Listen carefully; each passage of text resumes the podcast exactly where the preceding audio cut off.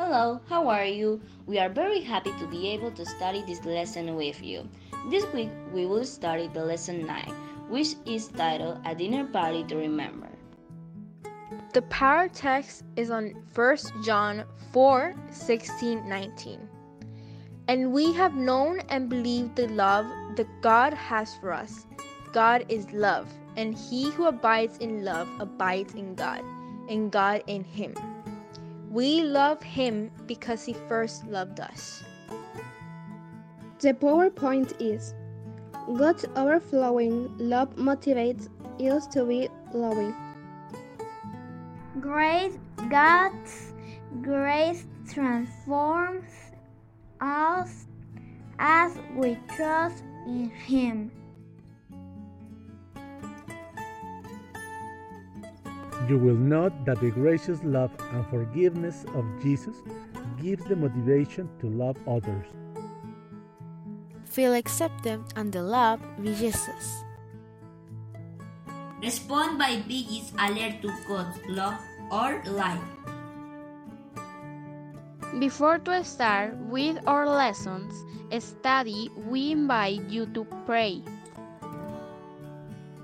Heavenly Father, thank you because there is nothing impossible for you and you always gives us your best. We trust that your will be done on earth as well as in heaven. In Jesus' name we pray. Amen. Jesus heals Simon physically, but Simon has not responded on our spiritual level. Simon arranges a great feast with Jesus and Lazarus as the guests of honor. Mary comes quietly into the feast and begins to wash Jesus' feet with tears and perfume, and to wipe them with her hair. Simon is outraged and wants Jesus to condemn Mary. Instead, Jesus gently points at Simon's own sin to him and says that Mary, who apparently has done far worse things, show her love all the more. Through Jesus' kindness, Simon's heart is touched and he becomes a faithful follower. Have you ever been at an event during which someone has done something very unexpected? Everyone stops and stares. Everything becomes very quiet, and afterward, nobody can stop talking about it. Simon held a dinner party, and 2,000 years later, people are still talking about what happened. During the week before the Passover, on his way to Jerusalem, Jesus stopped in Bethany and visited the home of his friend Lazarus. Many people who were headed to the Passover came to see Jesus. Some were curious to see the man whom Jesus had raised from the dead. Lazarus was living evidence of Jesus' divine power to raise the dead. To these people, Lazarus declared that Jesus was the Son of God. Through these events, the influence of Jesus spread among the people who went to Jerusalem for the Passover. These occurrences stirred two princes, guilt, envy, and anger. They started to plot to destroy Jesus as well as Lazarus, whose powerful resurrection story had attracted so much attention. Meanwhile, in Bethany, Jesus and his disciples were invited to participate at a feast in the house of Simon. Besides his usual prosperous friends, Simon had invited Jesus, his disciples, and Lazarus to the dinner. He hoped to introduce his friend Jesus, who had handled him of leprosy, and Lazarus, who Jesus had raised from the dead. As expected, this celebration attracted many Jews to Simon's house. Martha, the sister of Lazarus, was invited to cater the dinner. She was efficient and her food was delicious. Lazarus, Jesus, and his disciples walked into Simon's home where Simon was busy welcoming his guests. The servants ushered in Jesus, Lazarus, and the disciples. When Simon came to the table, he asked Jesus to bless the food. Then the servants began to serve the meal.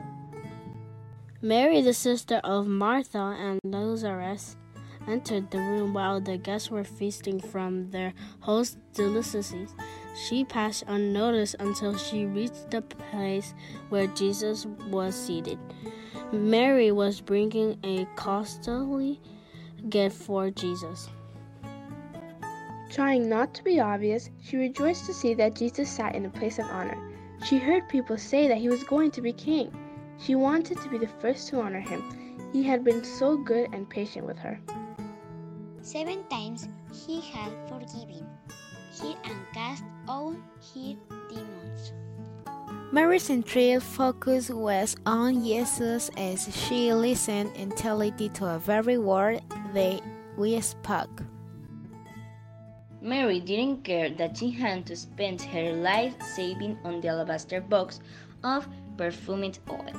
Jesus was worker to her. She opened the box and brought the perfume of Jesus' feet.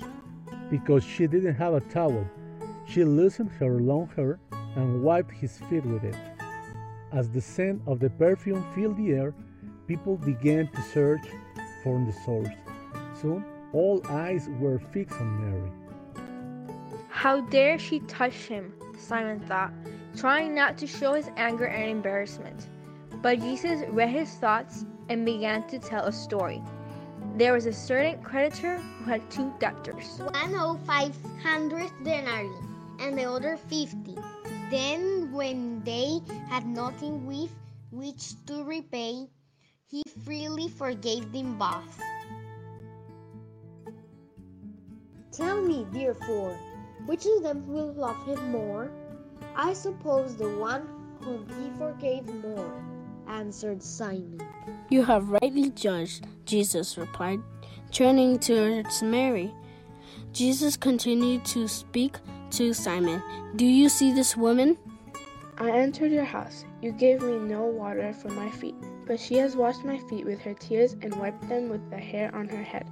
You gave me no kiss, but this woman has not ceased to kiss my feet since the time I came in.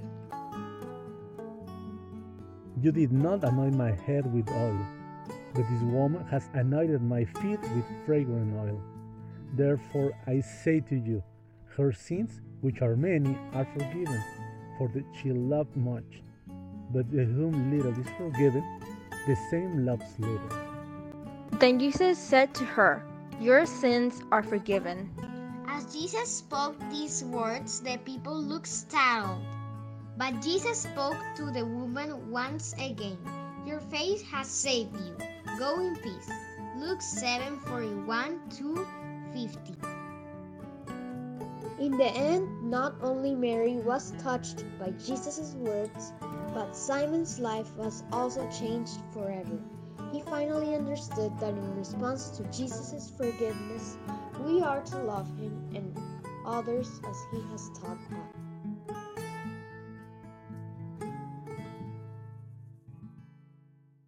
Don't forget to study the power text. And we have known and believe the love that God has for us. God is love. And he who abides in love abides in God, and God in him. We love him because he first loved us. 1 John 4 16 19. We invite you to do an activity that will help you review the lesson. This activity can be found in the description of this video. Tell us how it went and tell us if you like it.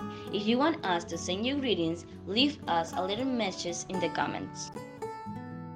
Don't forget to subscribe to the channel, click the bell to acti- activate the notifications, and share this video in your social media.